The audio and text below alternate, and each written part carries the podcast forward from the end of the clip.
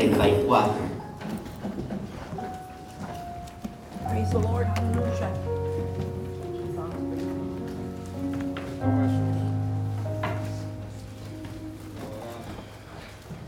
Aunque muy temprano ella me dijo, prepárate porque Dios no me ha dado nada, pero yo tenía esperanza de que cuando ella llegara a la iglesia, Dios se le topara en el camino. Pero Dios no se le topó en el camino. Pero Dios me dio pan a mí, le voy a dar pan a usted. Amén. En esta mañana quiero tomar en consideración Salmos 34. Aleluya. Antes de tomar lectura, si hubiera alguna visita en medio nuestro, de la cual, porque no quiero que se sientan, ¿verdad? De que no le hayamos mencionado, nos disculpan y de verdad le damos gracias y la bienvenida a este lugar. Si hubiera alguna visita de que igual no me dieron una tarjetita y están con nosotros primer- por primera vez, les saludamos y les bendecimos. Amén. Leemos la palabra de Dios en el nombre del Padre, del Hijo y del Espíritu Santo, Salmo 34. Este salmo quien lo está recitando, quien lo está escribiendo, quien lo escribió fue el salmista David. Dice, David expresa y dice, bendeciré a Jehová en todo tiempo. ¿Cuándo? Cuando las cosas me salgan bien. En todo tiempo. Cuando las cosas estén solo a mi favor. No también cuando no estén a mi favor. El salmista dijo, voy a bendecir a Jehová en todo tiempo. Y en todo tiempo su alabanza estará de continuo en mi boca. En Jehová se gloriará mi alma. Por tanto lo oirán los mansos y se alegrarán. Engrandeced a Jehová conmigo y exaltemos aún a su nombre. Exaltemos a Jehová, hermanos, juntos y juntos exaltemos su nombre. David está teniendo una gratitud y está invitándonos a que juntos adoremos y exaltemos al nombre de Jehová. Luego dice, yo busqué a Jehová y él me oyó y me libró de todos, de alguno, de todos mis temores. ¿De qué me libró? De todos mis temores. Los que miraron a él fueron alumbrados y sus rostros no fueron avergonzados. Dice, este pobre, este pobre clamó y le oyó Jehová y lo libró.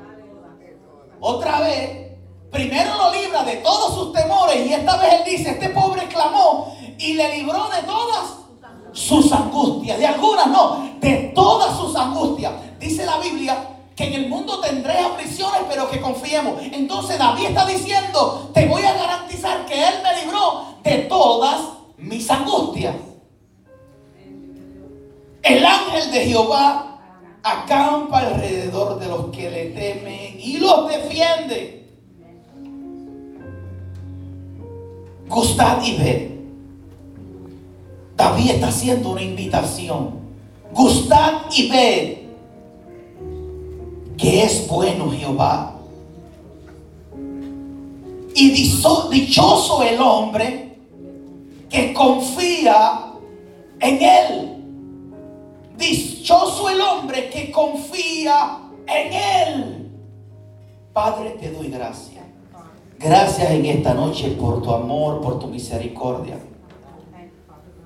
Úsame como vaso sabiendo que solo soy vasija. Tú eres el aceite. No somos la fuente. Solo estamos pecados a la fuente. En esta mañana me pongo a tu servicio para transmitir tu palabra a este pueblo. Este tu pueblo. Úsame que pueda predicar, exponer la buena nueva con entendimiento y sabiduría. Libra mi boca de que mi boca salgan palabras hirientes ligadas a sentimientos. Ato mis pensamientos a, a la obediencia de Cristo. Ato todo espíritu que quiera distraer. Y que cada uno de mis hermanos puedan abrir su corazón a esta tu palabra. Gracias de antemano por la visita que llegó hoy. Gracias Dios. Gracias por esos amigos. Toca su corazón.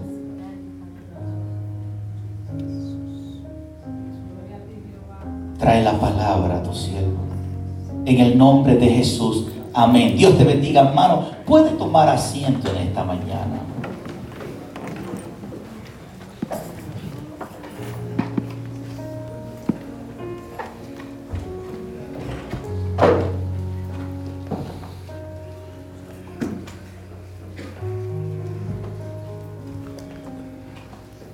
En esta mañana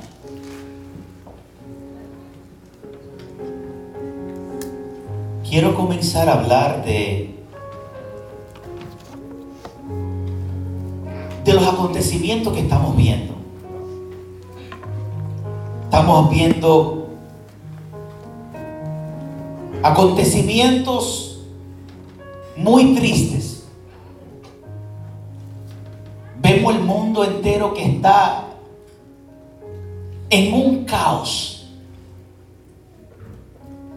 Vemos la desorganización, el desorden en el que el mundo se encuentra hoy.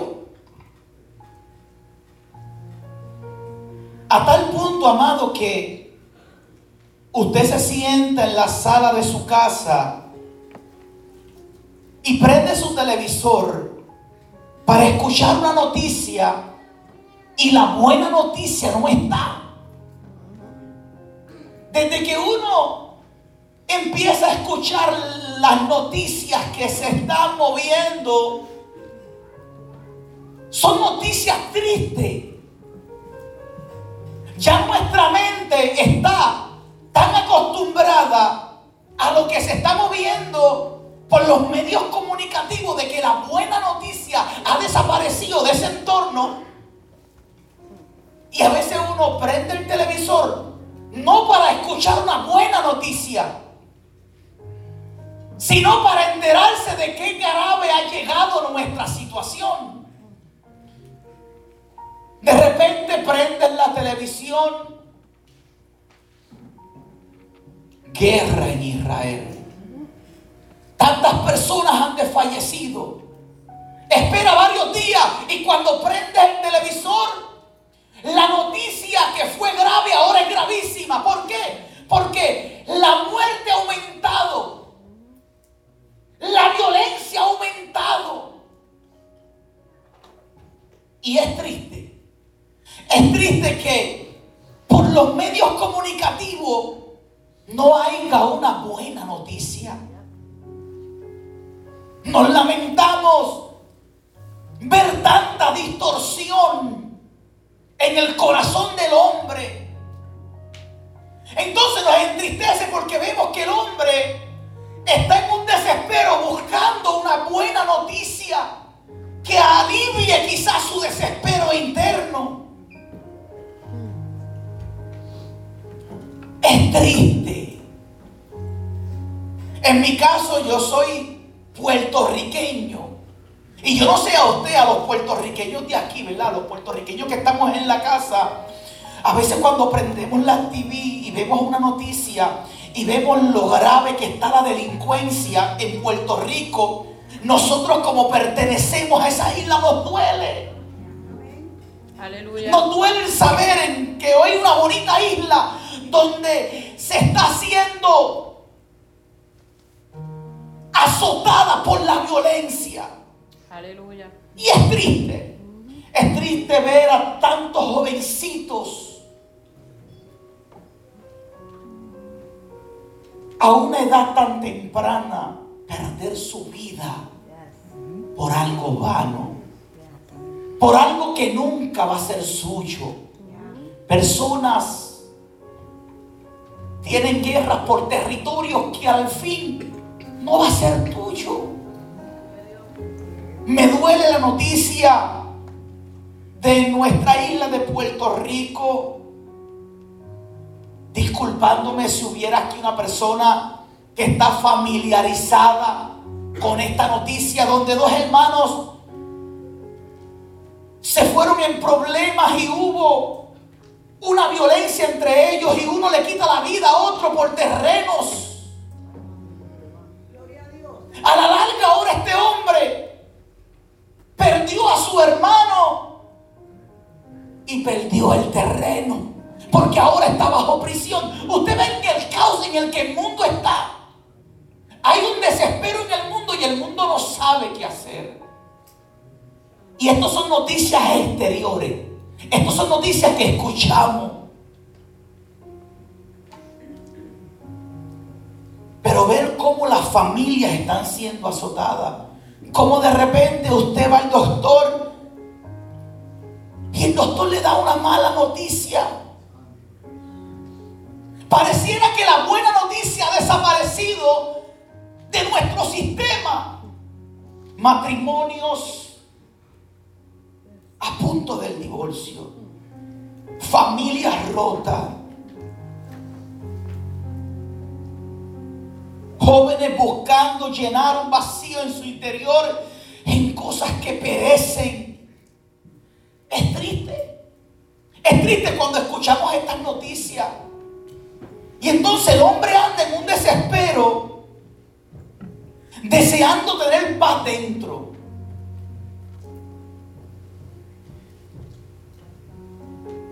Familias quebradas, familias rotas. Pero en medio de todo este círculo que parece que la buena noticia ha desaparecido, de todo, dentro de todo este cuadro oscuro hay un puntito de luz. ¿Y quién es ese puntito de luz? La iglesia. ¿Sabe por qué la iglesia? Porque en el mundo la gente está desesperada. Buscar quizás salvar su matrimonio. Buscar quizás una respuesta para sus hijos. Buscar una respuesta para su situación que le entristece, que le angustia.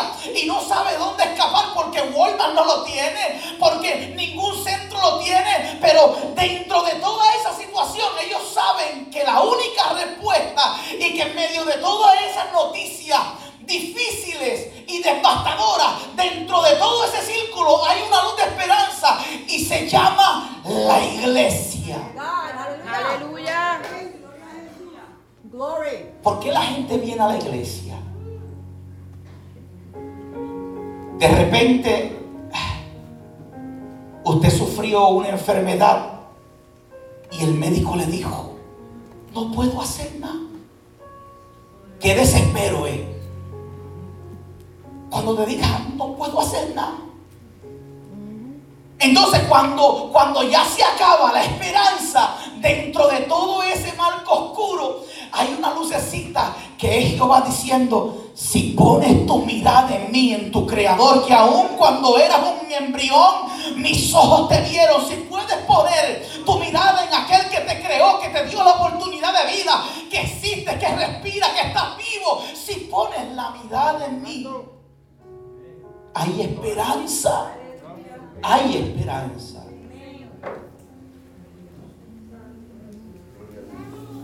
Pareciera que el mundo no sabe qué hacer. Me he topado con familias rotas, familias pasando situaciones duras. Y yo digo, Señor, ten piedad, ten misericordia problemas duros de desespero, de temor. Ahora, nosotros leímos este Salmo 34. Se escuchó muy bonito este salmo. Este salmo el rey David. Pareciera que en la vida de este hombre todo está bien. Cuando usted comienza el salmo, usted dice, David está en las papas. David está bien. Porque hablar de cosas positivas cuando yo estoy experimentando cosas negativas es difícil porque pensamos que solo confesamos las cosas positivas cuando las cosas son positivas. Y David empieza con este salmo, bendeciré a Jehová en todo tiempo. Su alabanza estará de continuo en mi boca. Y cuando usted lee este salmo, usted piensa que este hombre está bien. Pero este hombre no está bien nada. Lo que pasa es que en medio de las circunstancias que él estaba pasando, él sabía que la única esperanza era Jehová. Este hombre acababa de venir de una hazaña bien grande. Había matado a un hombre que estaba amedrentando a Israel, que era Goliat. Este hombre mata a Goliat. Ahora, de repente, hubo una situación en el pueblo donde Saúl, el rey de Israel, cogió envidia. Porque el pueblo gritó, Saúl mató diez mil, pero David mató. Saúl mató sus miles, pero David mató a diez mil. Y entonces el cero, la envidia entró en este rey y buscó a este muchachito para quitarle la vida. David no la está pasando bien. Antes de David llegar a este salmo, antes de David decir, bendeciré a Jehová en todo tiempo, su alabanza estará de continuo en mi boca. Antes de él decir esto, él tuvo una conversación con el hijo de Saúl, con Jonatán. Y David le dice, Jonathan, tu papá me está buscando para quitarme la vida. Yo tengo temor, no tengo a nadie más. David pensó que en Jonathan iba a encontrar la esperanza. David pensó que el resultado era Jonathan, que ahí iba a poder encontrar la solución a la situación que este hombre estaba viviendo. Como a veces usted y nosotros pensamos que en el consejo de algún hermano podemos encontrar, pero hay momentos en el que se, se, se te cierra toda la puerta. Hay momentos en el que ni el pastor puede darte un consejo. ¿Por qué? Porque, porque ya no puedo llegar ahí. Porque hay cosas que nos limitan. David pensó que Jonatán iba a encontrar algún refugio de descanso. Y le dijo, tu papá me busca para quitarme la vida. Jonathan le dice, no, chico, él no te va a quitar la vida. ¿Cómo le va a quitar la vida a un hombre que ha hecho tanto bien para Israel? No, es imposible. Ahora ellos hicieron un trato. Y había una cena. Y David le dijo, yo no voy a ir a esa cena. Porque yo tengo miedo. Yo tengo miedo de que me suceda algo. Yo tengo miedo de que tu papá se levante en contra de mí y me quite la vida. Yo no voy a ir ahí. Entonces ellos hacen un pacto, hacen un trato. Y Jonathan le dice, pues está bien David. Tú te vas a esconder y no vas a ir por esos tres días. Mira el desespero tan grande que cuando usted está sin desespero y tiene temor, tiende a mentir. Ellos mintieron porque le contaron a Saúl algo que no era cierto, de que él había ido. Pero no, él estaba escondido. Porque el desespero te lleva a cometer más desespero, más locura, más errores. Cuando estás desesperado, tu mente comete muchos errores. Pero entonces ahí llegó el acuerdo. Tú te vas a esconder y yo voy a estar sentado a la mesa por estos tres días a ver qué dice mi papá. Y tanto te voy a notificar si mi papá te quiere quitar la vida o no. Ahora, por el hombre que está diciendo en este salmo, bendeciré a Jehová en todo tiempo, su alabanza estará de continuo en la boca. Este hombre tiene un temor y está escondido en el monte. Entonces uno dice, ¿cómo es posible que una persona que esté pasando esta situación esté escondido en el monte? ¿Cómo es posible esto?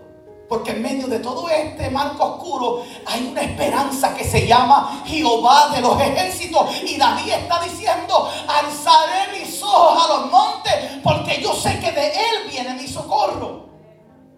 Ahora, llegó el acuerdo. El primer día se sentaron en la mesa a comer. Saúl ve que el asiento donde se sentaría David no estaba, estaba vacío. Se queda callado y el segundo día extraña la presencia de David. Y le pregunta a su hijo el por qué David no había llegado. Ni el día pasado, ni ese día presente. Y ahí vuelve la mentira. Le dice, no, porque él bajó para allá abajo. David está temeroso y está escondido. Saúl se levanta, se enoja contra Jonatán, su hijo. La grande ira sobre su propio hijo. Y ahí Saúl le declara a su hijo que tiene odio sobre este muchacho llamado David. Jonatán se levanta entristecido. De igual manera con ira porque David había hecho tanto para el pueblo de Israel y aún para su padre. Y su padre ahora buscaba quitarle la vida por un mero comentario del mismo pueblo. cuando se pudieron haber unido y la historia hubiese sido distinta. Amado, por a veces darle cabida a un comentario y a un pensamiento no de Dios, tu vida en el camino se estorba. Si Saúl no hubiese hecho caso a ese comentario y se hubiesen unido a la fuerza, ¿a dónde hubiese llegado? Juntos de la mano. Pero por cuanto tuvo envidia. ¿Y qué si mató David a diez mil y tú a mil? Si los mató a favor tuyo, si peleó a favor tuyo, a favor de ti, de tu casa, de tu reinado. Al día siguiente, Jonatán le notifica a David, le dice, mi papá de verdad te quiere quitar la vida. Mi papá no está bromeando, mi papá busca quitar la vida. Y este hombre todavía está aquí diciendo, bendeciré a Jehová en todo tiempo. Este hombre en medio de su desespero, en medio de su temor, está clamando. Por eso dice, Jehová me escuchó. Este pobre clamó y él me escuchó. Este hombre no estaba bien. David no estaba bien. David estaba pasando un momento depresivo. ¿Usted sabe lo que es la depresión? ¿Usted sabe lo que es la ansiedad? David estaba pasando un momento así. Entonces, cuando usted está pasando un momento así, y deja que estos momentos te desenfoquen de Dios, cometes errores tras errores, errores tras errores, problemas tras problemas. David sale huyendo de de la casa del rey.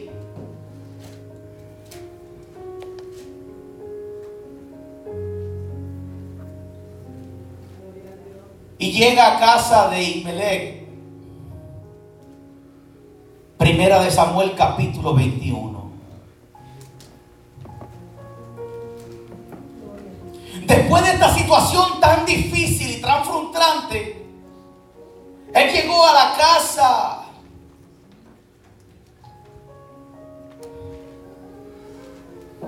de no el sacerdote de Ahimelech. Desespero que cuando él llegó a la casa, Imelec lo ve y le dice, pero venga acá, tú llegaste solo. Y él dice, no, el rey, el rey Saúl me mandó.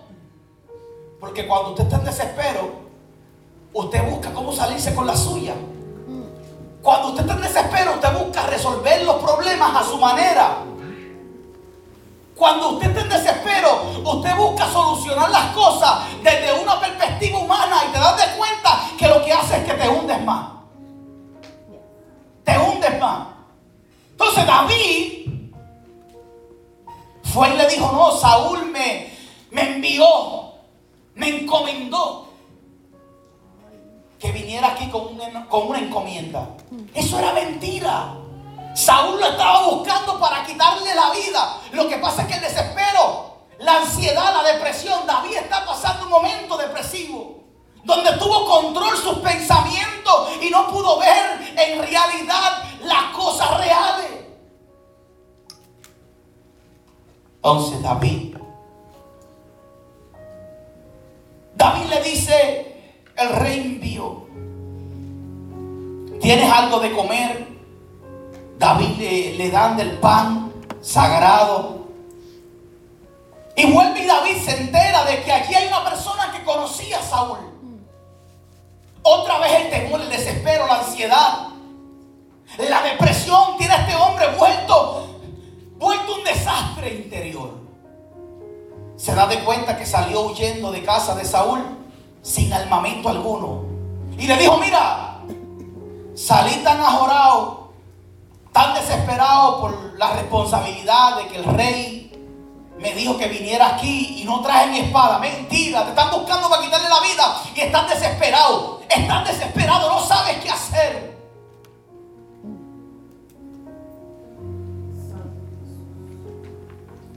Es a veces cuando nos desesperamos. Cuando nos desesperamos cometemos locura.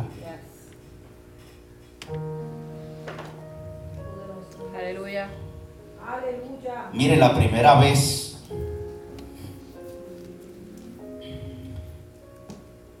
que yo y mi esposa, que se fueron mis hijos de la casa,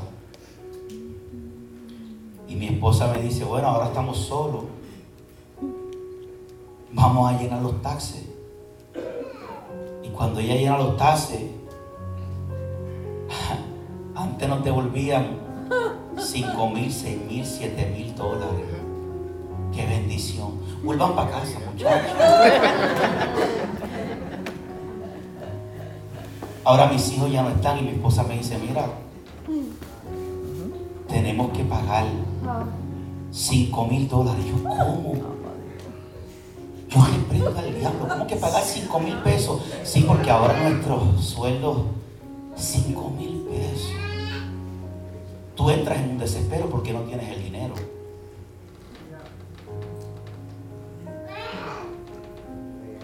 No habrá unos hermanitos que tienen unos niños para yo contarlos acá. No se haga si ese pensamiento llega.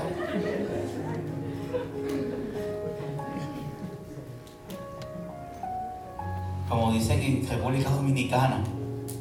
Vamos a buscar a ver si hay cuatro o cinco carajitos y los ponemos en nuestro. Y entonces le damos mil por cabeza y salimos bien. Porque el desespero te hace cometer error tras error. El desespero de poder solucionar el problema que tienes y, y no ves las llaves, no encuentras la solución. Pues piensa en tu manera de pensar cómo solucionar las cosas. Pero entonces cuando intentas solucionar las cosas, lo que hace es que te vas hundiendo más y más y más. Hermano, no buscamos hijos, pagamos, pagamos a sudor los 5 mil dólares. Hicimos un préstamo para poder pagar los 5 mil dólares. Hay que tenerlo en claro, porque dice, el pastor no dijo nada, se quedó ahí. mm, el desespero te... Vamos a darle, no, no, amado. Pero, pero a veces caemos en esos errores. De desespero, de qué hacer, no, no sé qué hacer. Amado, este muchachito que está diciendo en este salmo, bendeciré a todo, a Jehová en todo tiempo, está pasando un momento tan depresivo dentro de él. Y entonces va y le miente y le dice, mira, necesito una espada, porque él sabía que el ejército de David venía a buscarlo. Y él decía, ahora estos hombres me encuentran y yo sin armamento, ¿con qué me voy a defender? Y le dijeron, bueno, la única espada que hay ahí es la espada de Goliat. El gigante que tú mataste. Qué cantazo le tuvo que venir a David. Cuando le dijeron eso a David, David dijo, wow, esa es la mejor. Pero era como Dios diciéndole, si en un momento de desespero te pude dar la victoria, ¿por qué ahora estás desesperado? Y no puedes ver que yo también te puedo dar la victoria en esta. Aleluya. Si te libré de un hombre mucho más fuerte que tú, con más experiencia, te di la victoria. ¿Por qué te desesperas, David? Pero el desespero hizo que David no se enfocara en eso. Cogió la espada de Goliat y salió corriendo. Salió corriendo y se metió.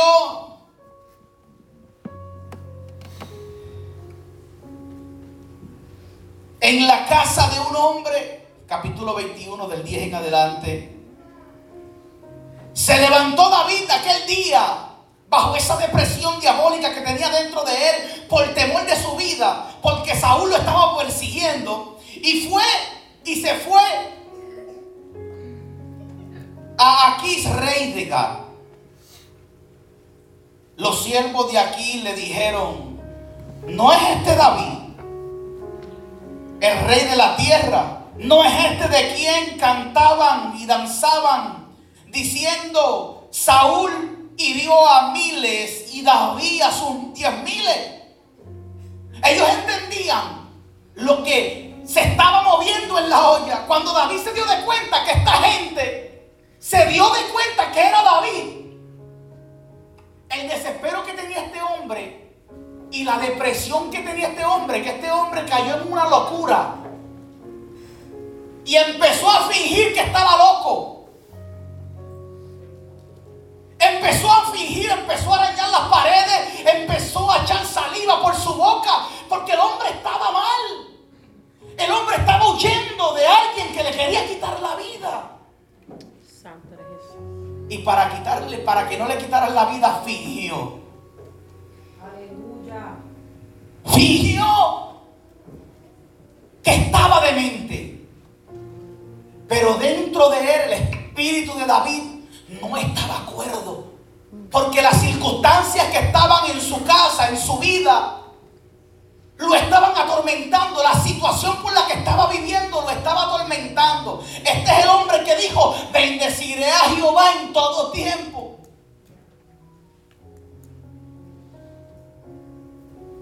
Cuando ven a este David, que está haciendo como un loco, el rey dice, no, pero más de los locos que yo tengo aquí, uno más, sáquenme a este hombre de aquí. Sacaron a David. David sale de allí. Ahora, cuando David sale de allí, el hombre está depresivo de verdad, amado. El hombre no sabe qué hacer. El hombre desea a alguien que, que le dé una palabra y no hay. Como cuando usted y yo nos sentimos desesperados por algún problema que estamos pasando y decimos, Señor, por favor, que alguien me hable en el culto. Por favor, Señor, que alguien ore por mí. Por favor, que el predicador me llame. ¿Cuántos cuánto se han puesto en esos zapatos que a veces están desesperados y tú quieres que el predicador diga tu nombre y te llame? ¿Por qué? Porque estás tan desesperado que quiere que alguien se haga cargo de ti. Pero de repente, lo que hay es un silencio y te desesperas aún más. Y ese desespero hace que tú te encierres. Y te vas ocultando de la gente, te vas encerrando. Porque encuentras que la solución no está en el ser humano. Te vas encerrando y dice que David se metió en una cueva llamada la cueva de Adulán. Se encerró David.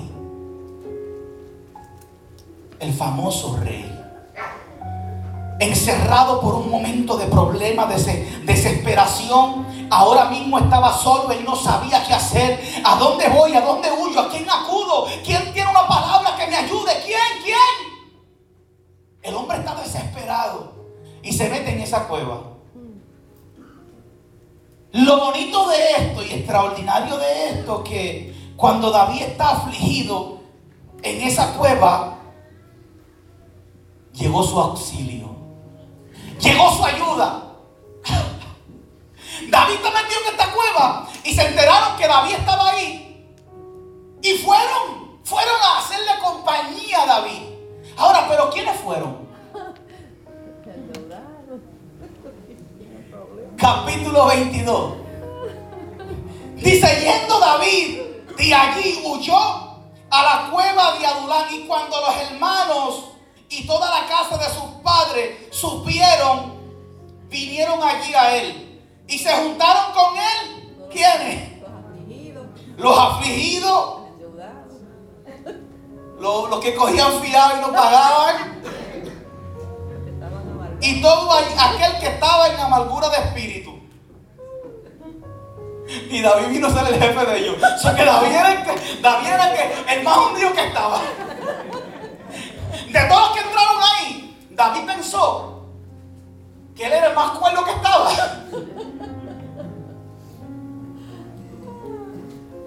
confiérese esto. A los que Dios envía a meterse en esa cueva. Los menospreciados. Los endeudados.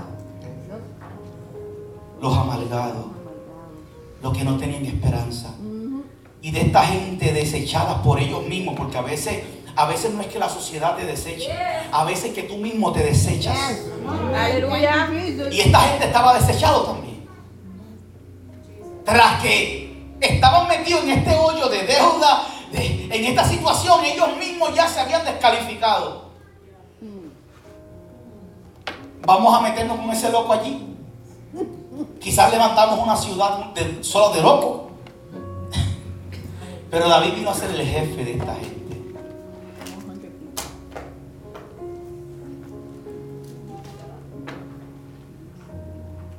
Cuando vemos luego el reinado de David, podemos ver que de esta gente desesperada, de esta gente depresiva, de esta gente que pensaron que no había solución para sus problemas, de esta gente que pensaron que de ahí no iban a pasar, de allí Dios hizo un ejército.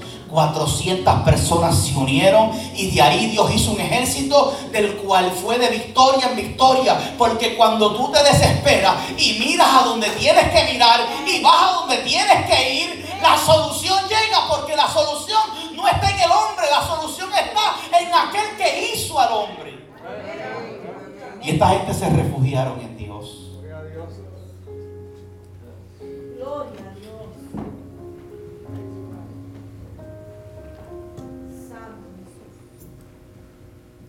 Usted no se ha topado con personas que dicen, vamos a visitar a un hermano que está, digo, está en depresión. Vamos a visitar a un hermano que está pasando un momento de enfermedad difícil. Y de repente tú dices, pues vamos. Y llegamos a la casa y, y empieza a hablar y de, de repente el que está en depresión, el que está pasando el problema, empieza a darle cosas positivas y quien fue a dar el aliento es alientado por aquel que estaba enfermo. Aleluya. Y uno dice, adiós, pero se unieron dos. Dos desesperados que no tienen respuesta, pero dos desesperados poniendo su mente en aquel que puede la vida, la cosa cambia en aquel a quien Dios lo llama y en aquel en quien pueden poner el corazón en Dios. Por eso David dice, por eso David dice en ese salmo, en ese salmo que leímos,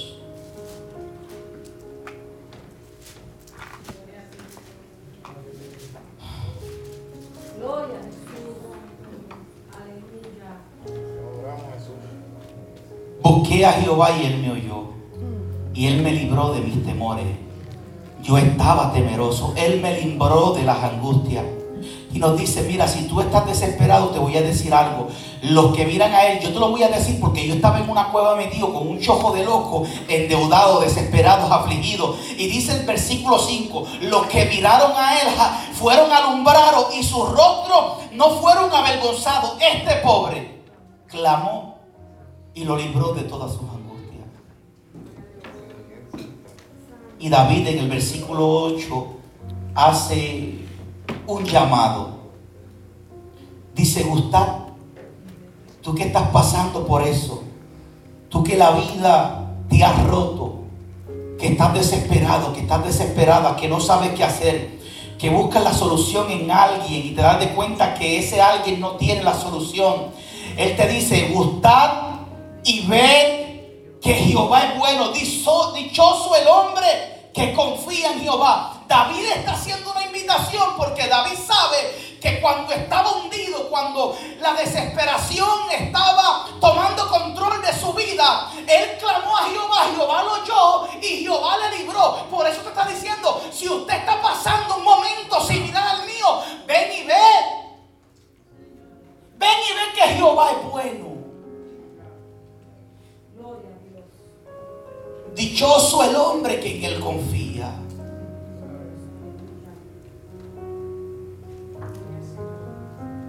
Solo necesitas salir de ahí. Necesitas salir de esa cueva en la que te has metido y poner tu mirada en él. Cuenta la historia, si yo le preguntara a usted, iglesia, si yo le preguntara a ustedes, ¿quién es Gedeón?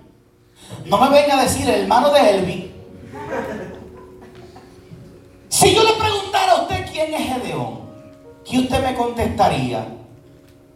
Le puedo dar cinco minutos para que lo googlee y vaya el profeta Google. Si yo te pregunto quién es Gedeón, ¿qué tú me contestas?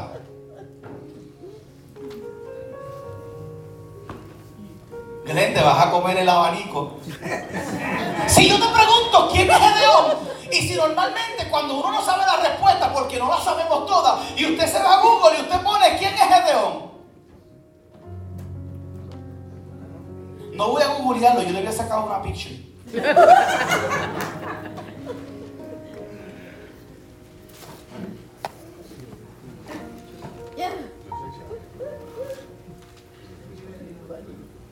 Se me borró la picture. Pero yo se lo voy a decir. Cuando usted busca en Google y pone Gedeón. Gedeón. Guerrero.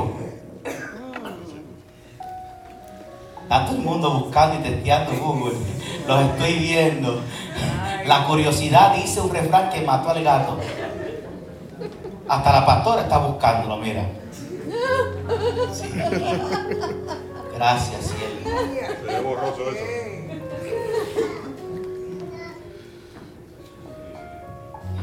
Con todo respeto, hermano, ¿alguien tiene un, un, un iPhone? Esto no, no, broma, no, broma. Qué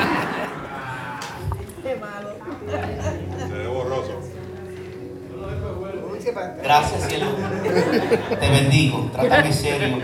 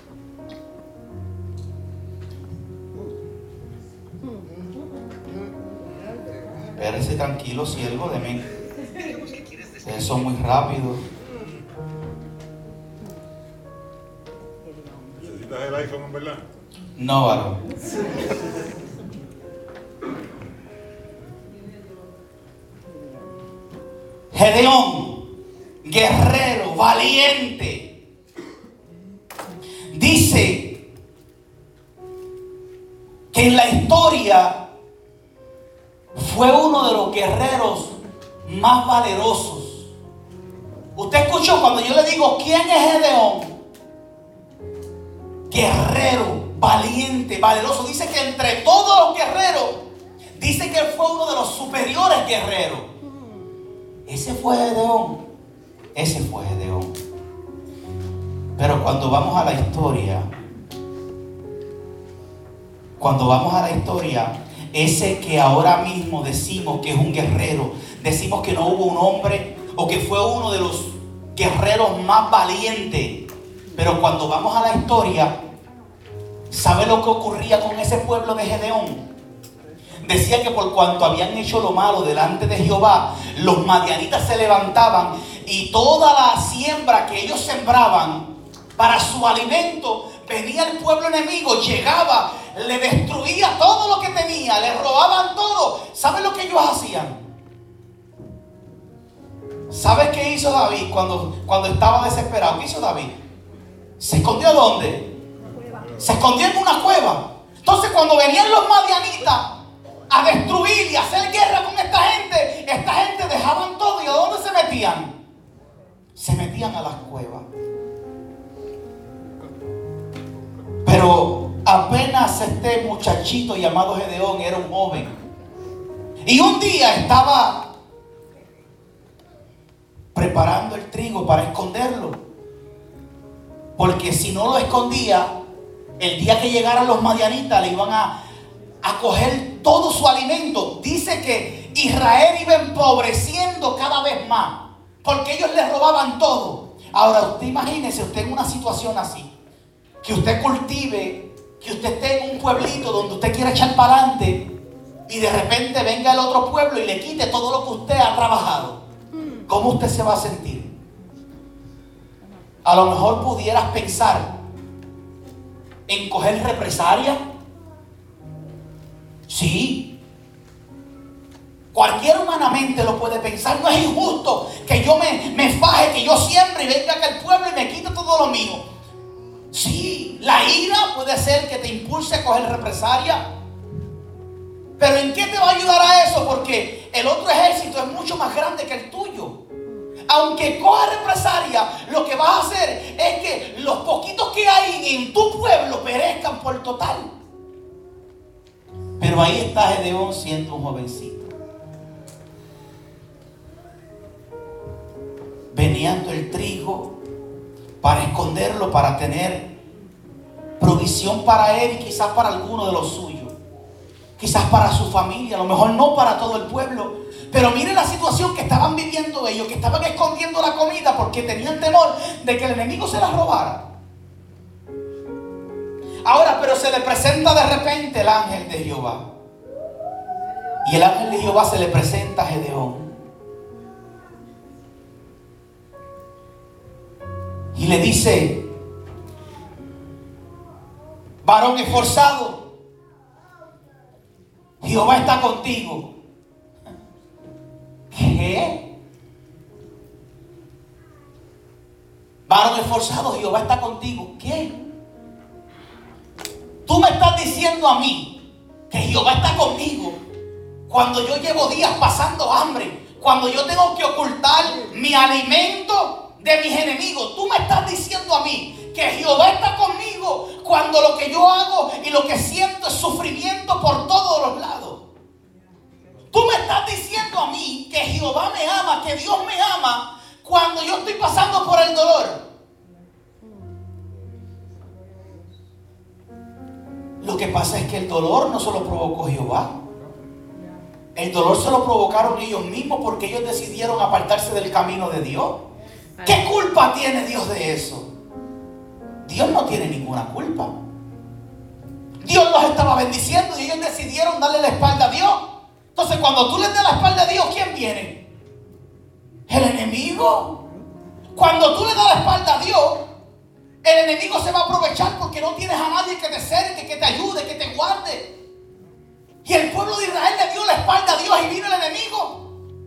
Y por cuanto de la maldad, Dios se echó por un lado. ¿Ok? Tú no me quieres seguir, yo no te voy a obligar. Y entonces el enemigo vino a tomar posesión y hacer despasto con esta gente. Pero ahí está Gedeón que desconoce estos principios. Tú me vas a decir que Dios me ama cuando yo estoy pasando por casi la pérdida de mi matrimonio. Tú me vas a decir que Dios me ama cuando me acaban de diagnosticar una, una enfermedad. Tú me vas a decir que Dios me ama cuando estoy sufriendo. Tú me vas a decir que Dios me ama. Dios está contigo. El ángel vuelve y le dice, Dios está contigo. Ahora, él se va más a fondo y dice, si Jehová estuviera con nosotros, ese que dice nuestros antepasados que Dios los sacó del pueblo de Egipto, de esclavitud, y los llevó al desierto, ¿por qué Dios nos ha dejado? Y él le dice, mira lo que le dice el ángel otra vez. Le dice, vete con esta tu fuerza, porque tú derrotarás a los madianitas. Yo, yo un desesperado, yo, yo que soy el más poco, el más menor de mi casa, yo, el ángel le dice, tú,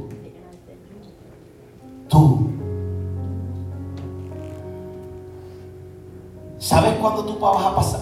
¿Sabes cuándo usted sale de su problema? Cuando decide dar ese paso. Tú Tú vas a salir del problema cuando decidas salir del problema. A veces estamos en el problema y nosotros decidimos, nosotros queremos salir del problema, pero queremos que venga alguien a sacarnos del problema. Y a veces, a veces estás en el problema y no va a venir a nadie a sacarte del problema. A veces tienes que ponerte de frente y tú mismo salir del problema. Aleluya.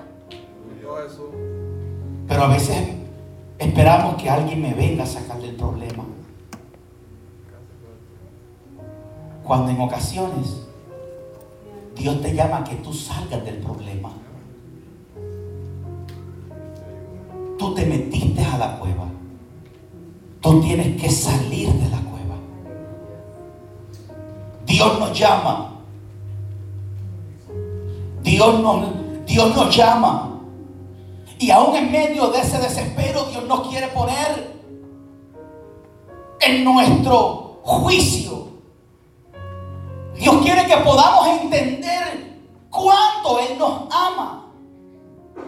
Dios quiere que podamos entender que Él no desea el mal para nadie. Que toda esta devastación y todas estas malas noticias que cuando tú prendes el televisor empiezan a proyectarse y empiezan a anunciarse por los medios sociales, que toda esta mala noticia es porque un día decidimos darle la espalda a Dios.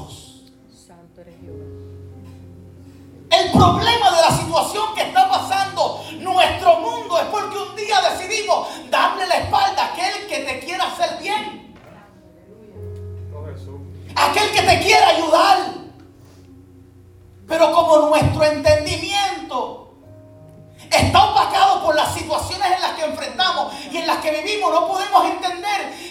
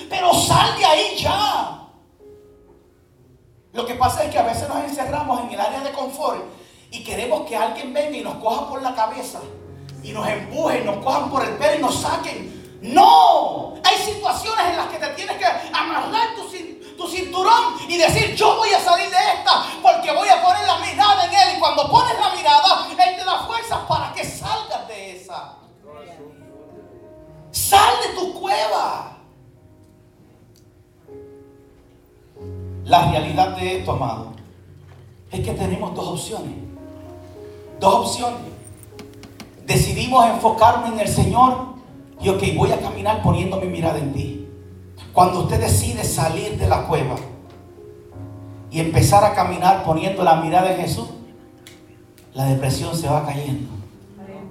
Gloria. La ansiedad se va despegando de ti. Gloria. Tu visión se va aclarando. Soy. Empiezas a ver las cosas positivas porque antes lo más que veías y te enfocabas era en las cosas negativas. Señor. Empiezas a ver todo lo bueno que Dios ha hecho contigo y dejas de enfocarte en una mala que te está consumiendo por dentro. Cuando empiezas a caminar y a salir de esa cueva de desesperación, de ese momento en el que te has tenido encerrado por tantos años, cuando tú decides salir, entonces tú decides caminar. Aleluya. Mire, amado, hay, hay amigos y personas que amo mucho que han estado pasando momentos difíciles más de 10 años. Pero no se dan de cuenta porque están tan hundidos en su depresión, en su momento duro, que no se dan de cuenta que solamente Dios le está diciendo, sal, levántate, vente, yo te doy la mano, pero sal, sal de ahí. Ahora, si te enfocas buscando a alguien que te saque de ahí, nadie te va a poder sacar de ahí porque tú mismo te has hundido. Aleluya. Pero cuando Dios te extiende tu mano y tú tomas la decisión, yo voy a salir de aquí. Y le agarras la mano a Dios. En el camino Él te va dirigiendo a cosas bonitas.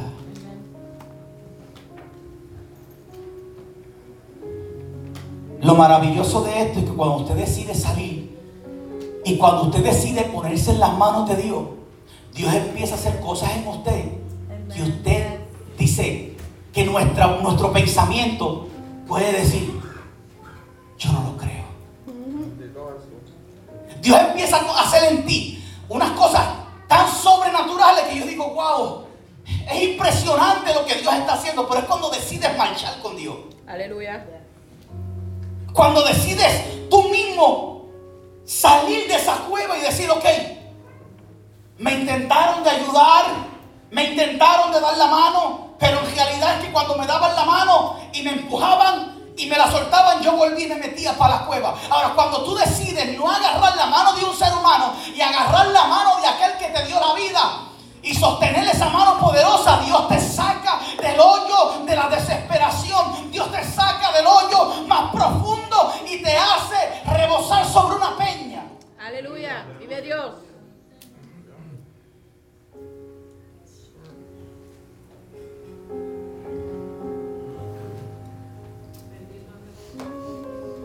Santo eres Jehová. Honestamente, amado, Aleluya. el ángel le dijo a Gedeón, ve con esta tu fuerza, que tú vas a destruir a tus enemigos. Solamente hasta ahí. Hasta ahí pudo ayudarlo el ángel. La decisión estaba en quién? En Gedeón. La decisión estaba en Gedeón.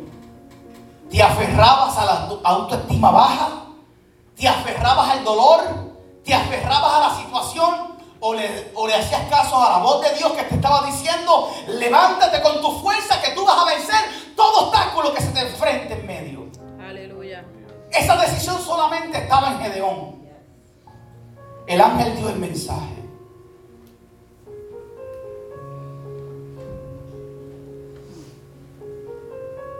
Santo eres Jesús. En esta mañana yo te he dado un mensaje. Yo te he dado el mensaje que tú tanto necesitas. A lo mejor no es el que tú desearas. Quizás no es el que tú pensabas. Porque el- problema es que ahora se está metiendo una moda de que como vienen predicadores, y, y no digo que no sea Dios, puede ser Dios, sí, yo no, yo verdad, no descarto eso. Pero entonces se ha metido una moda de que ahora el predicador tiene que decirte el seguro social, el número de teléfono, tiene que llamarte por tu nombre y apellido para tú accionarte. Si no me llaman por mi nombre, mi apellido y mi número de seguro social, no me levanto. Pues quédate ahí. Gloria. Quédate ahí. Es tu problema, no es el mío. I'm sorry, hermano. Yo, ne- yo necesito serte honesto. Yo necesito serte honesto. Yo no tengo un nombre en la mente. No te voy a llamar por el nombre. Estamos hablando con personas adultas. Sal de la cueva que Dios te quiere ayudar. Sal del momento en el que estás. No importa lo que está pasando, Dios te quiere ayudar. Dios te va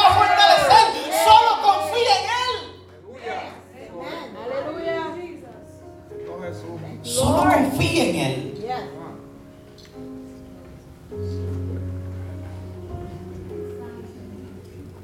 Póngase sobre sus pies, iglesia.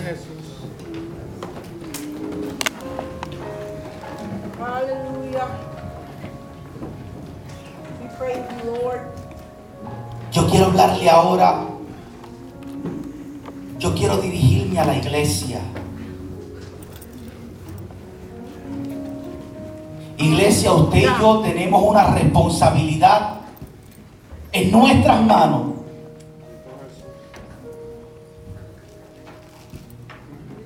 El gobierno se está uniendo. Si usted ve las noticias, el gobierno se está uniendo, iglesia. Por cuanto hay guerra,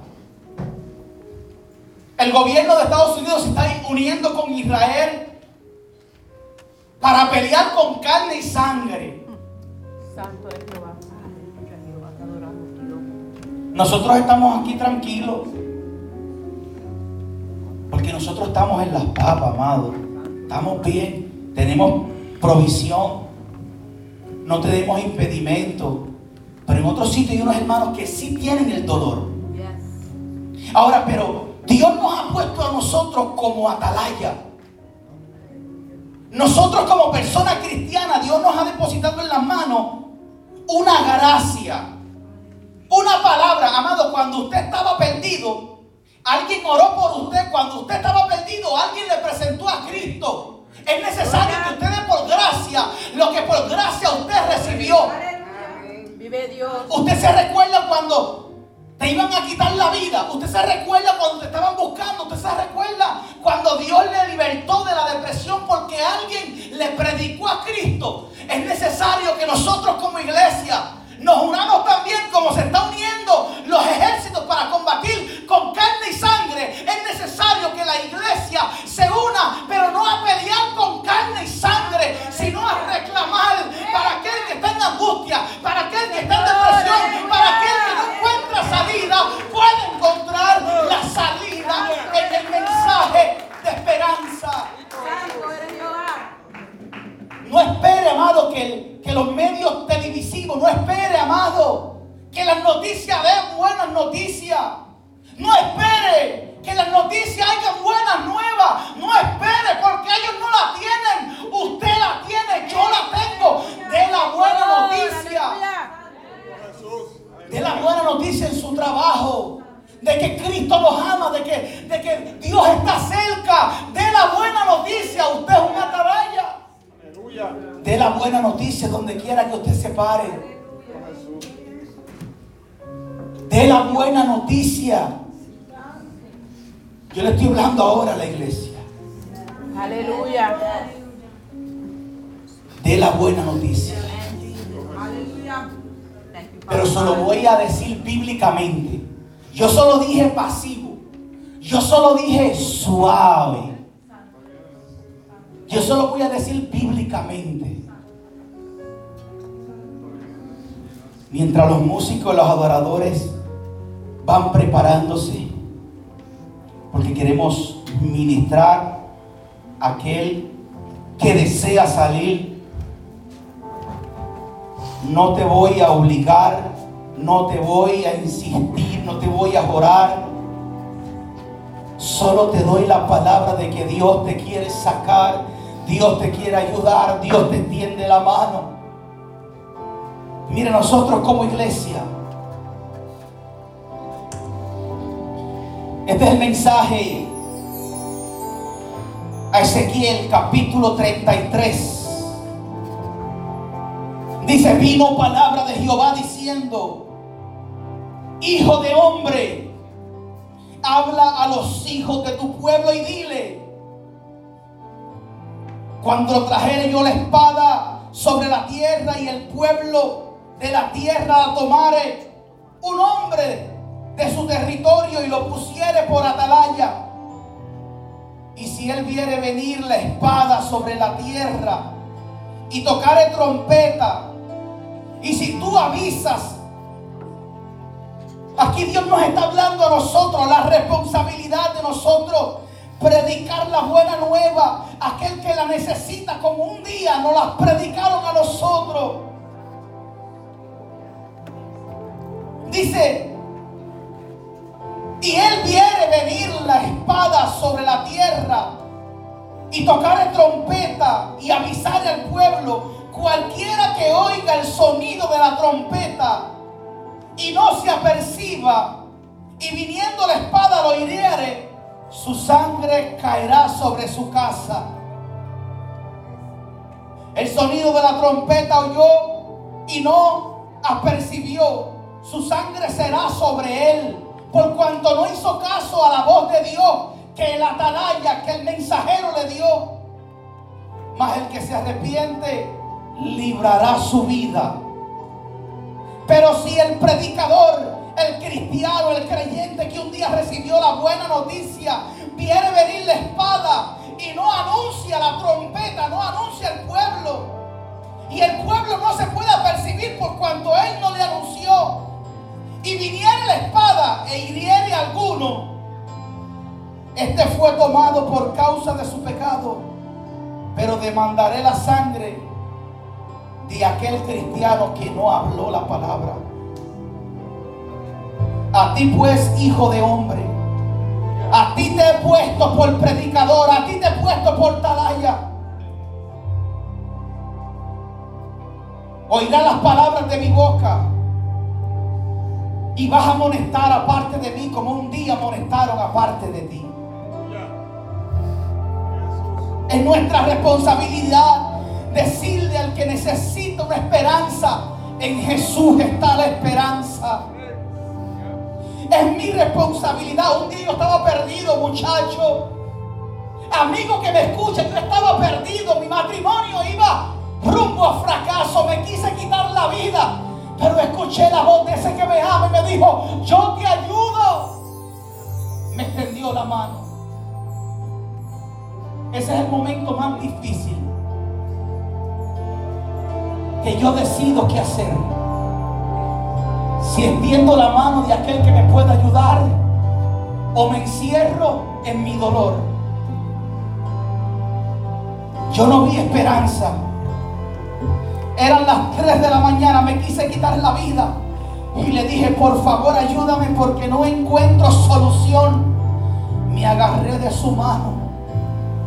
Y este quien le está predicando es un David que estaba metido, sucumbido en la depresión, sucumbido en el dolor, en el temor. Estaba, andaba desesperado, no encontraba refugio. Cuando él entendió mi mano, le dije, por favor, ayúdame. Hoy yo quiero hacer un llamado. Hoy yo hago un llamado. Aquellas personas que se encuentran hoy como David.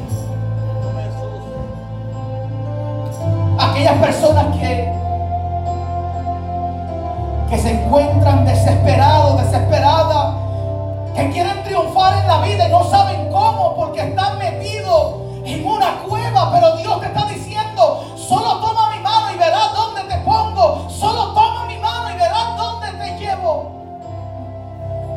Yo hago un llamado, no tiene que ser persona, solo personas inconversas. Este mensaje es para todos, no importa si usted le sirve a Dios. Hay a veces que aún sirviéndole al Señor caemos encerrados en la depresión, no sabemos qué hacer. Pero Dios nos dice, toma mi mano, yo te ayudo. Te voy a llevar a lugares grandes, te voy a llevar a que prediques la buena nueva en medio de un mundo oscuro. Pero déjate usar por mí. Déjate usar por mí. A lo mejor en la vida, a lo mejor en la vida tú sientes que no has hecho nada productivo. A lo mejor en la vida quizás tú has intentado una y otra vez de superarte en la vida y has fracasado una y otra vez. Pero ¿qué tal si, si hoy comienzas a intentarlo una vez más agarradito de su mano? Si supieras cuán bueno es Dios. Si supieras cuán bonito es Dios. Si supieras cuánto Dios te ama.